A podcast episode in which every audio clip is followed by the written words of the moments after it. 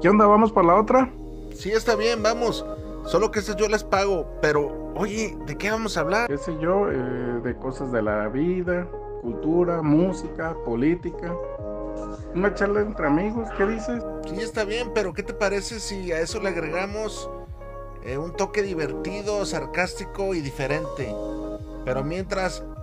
Vamos, por, la, otra. Around the world. Ladies and gentlemen, let's get!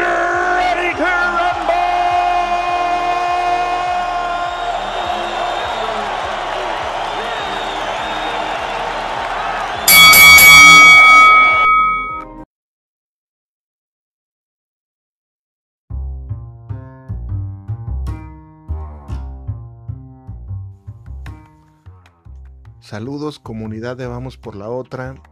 La siguiente es una historia peculiar, eh, muy parecida a varias que hemos escuchado aquí, pero diferente.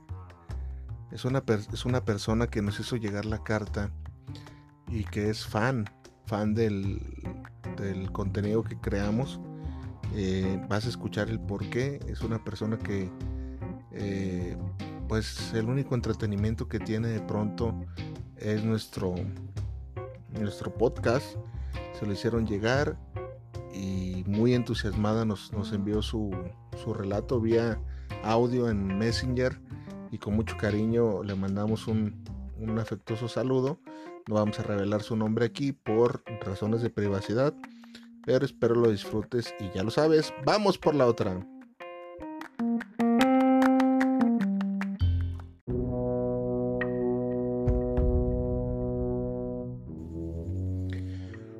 Pensaría, uno pensaría que no paga, no paga uno todas las andanzas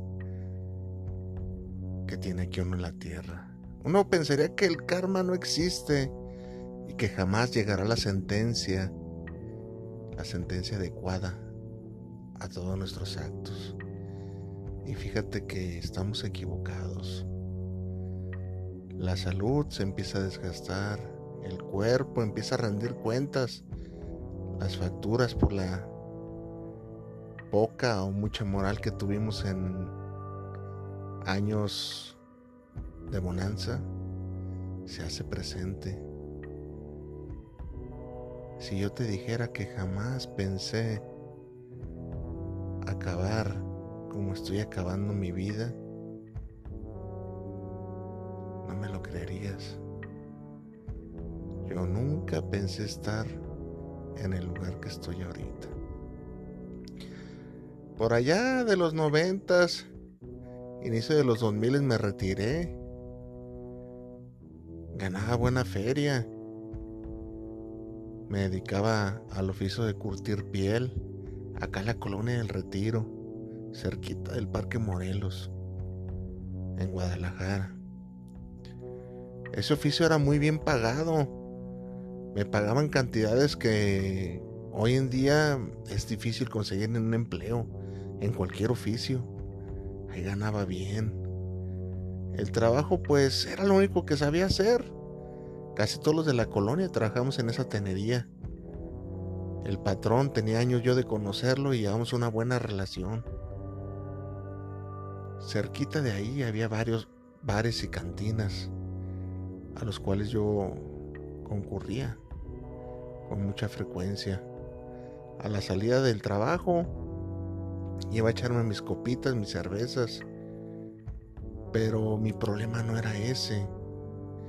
Mi problema no fue ese. Mi problema fue mi comportamiento. Llegaron a mí mujeres de la vida galante. Varias mujeres. Conocí. Me iba a veces a vivir a sus casas. Las traía como si fueran mis novias. Les invitaba tragos, una y otra. No tenía llenadera. Era la verdad. Me la pasaba así, poco me importaban mis hijos.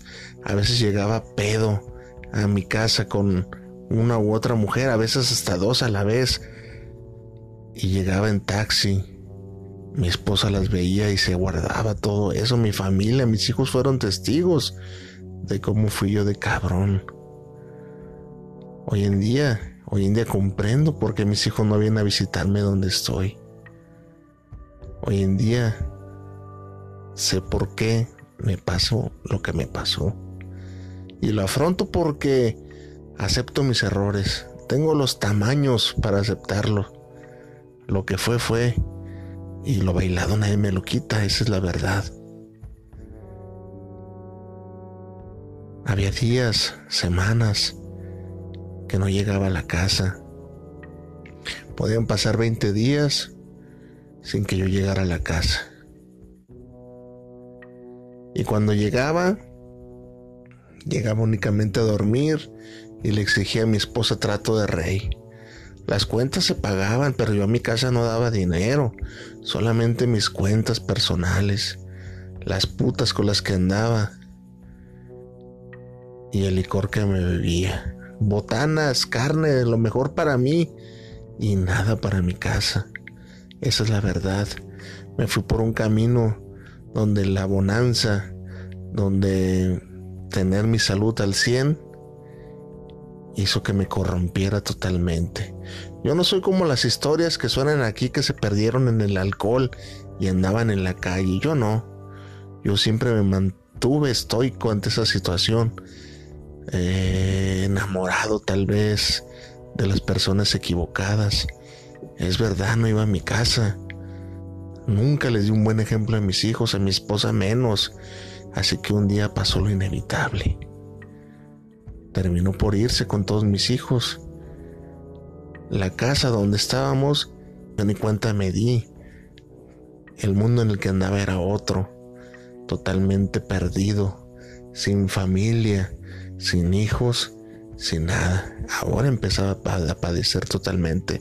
En los primeros días te voy a ser honesto, ni siquiera me importó. Total, ya volverían si querían ver a su padre, mis hijos, pues algún día se darían cuenta. Pero no fue así. Pasó el tiempo, un mes, dos meses, tres meses, y mis hijos no volvían. Y no volvieron jamás. Esta historia es diferente a las que cuentas, porque mi esposa jamás les inculcó el no tenerme respeto, el no quererme. Fueron ellos mismos los que vieron mis acciones, mis hábitos, mis costumbres y mi mala forma de vivir. ¿Qué puedo enmendar ya? Si ya todo lo perdí hace años. Me había acostumbrado a andar solo, total, siempre andaba solo. Pero cuando uno se hace viejo, empieza a ver que los tiempos se acaban, que es probable que uno muera solo y nadie quiere morir solo. Y ese fue mi caso. Vivía acá para Santa Tere, en un modesto departamento donde pagaba la renta. Ya me había retirado. Ganaba mi buena feria. Iba, salía, me echaba mis copitas, hay viejos hábitos que no se olvidan. Pero un día me dio un infarto y me encontraba totalmente solo en la casa. A como pude, alcancé a hacer una llamada al 911. Uno pensaría que los infartos son súbitos y que empiezas a perder el aire. Yo de lo contrario, me empecé a sentir sofocado y con muchas náuseas.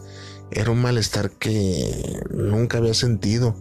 Por eso inmediatamente marqué el 911 y me había dado un infarto. Yo no perdí la conciencia, no se me durmió el brazo, varias cosas de las que te dicen no me pasó.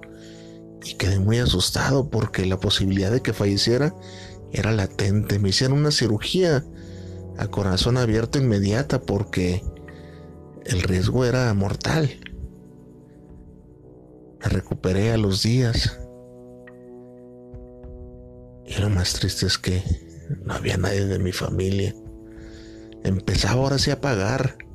Decían mis adentros, ay Pedrito, ay Pedrito de aquí para adelante. Solo eso te espera. Soledad, incertidumbre, el rechazo de tus hijos. Nunca se acercaron a mí. Ya no sabía ni quiénes eran. Tenían nietos, pero poco los veía. Las cuentas, las facturas empezaban a acumular, las facturas de mi vida. qué iba a hacer de ahora en adelante, qué iba a hacer solo. Tenía miedo de quedarme solo, tenía miedo de dormir y no despertar. Ay, Dios mío. Es feo perder a tu familia, pensaba en las noches. Un día, recuerdo perfectamente, que mientras me llevaban al mercado a comprar unas cosas para la comida, el taxista me comentó de un asilo para ancianos, el cual era de costo accesible y lo empecé a tomar como una opción. Y así fue como me entrevisté con la directora, una vieja solterona amargada. Y fui bien recibido. Ahora mi nueva familia son viejos seniles. Viejos a los que su familia ha abandonado aquí o que no pueden atender. Suena feo, suena cruel, pero esa es la verdad y esa es mi condición. Me gustaría decirte que, que es diferente, pero no es así. Esta es mi nueva familia. Aquí no hay días, aquí no hay noches. Es triste porque tengo ya tres años aquí y he visto muchos compañeros fallecer en la soledad. Si tú crees que hoy en día un asilo es como antes, estás equivocada o equivocado. Hoy hay un registro y hay familiares que tienen que hacerse cargo de ti, no nomás es venir a dejar a la gente, claro que no.